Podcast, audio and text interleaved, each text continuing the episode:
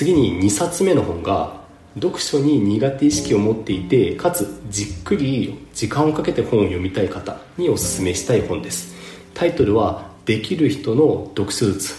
まあタイトルだけ聞くとちょっとハードル高そうですけどこの本ではできる人というのを知識教養洞察力この3つが揃った人なんだと。こんな風に定義してます。そしてこの知識教養洞察力の3つを手に入れるためには読書がたとえ苦手な人でもですね焦らずもう何時間かけてもいいんで一冊の本を何回も何回も読んで理解することが大切なんだと。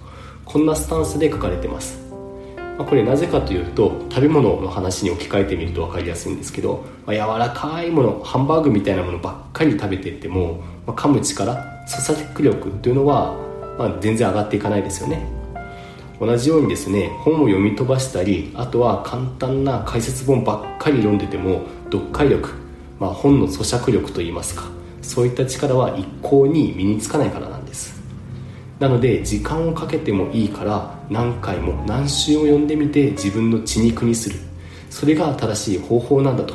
こんな風にロジカルに私たちを何か安心させてくれるようなそれが本書の魅力だと思ってます。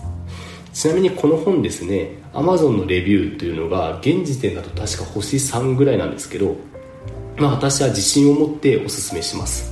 結構こんな風にですね意外と賛否がはっきりと分かれている本ほど結構物議を醸してくれるいい本だったりすると、まあ、そのように思っているからです。